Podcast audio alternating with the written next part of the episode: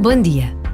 A realização de uma Jornada Mundial da Juventude em Portugal é um sonho prestes a ser realizado. Nunca aconteceu nada desta dimensão no nosso país e dificilmente voltará a acontecer. As jornadas têm reunido milhões de jovens de todos os continentes, de todas as raças e línguas.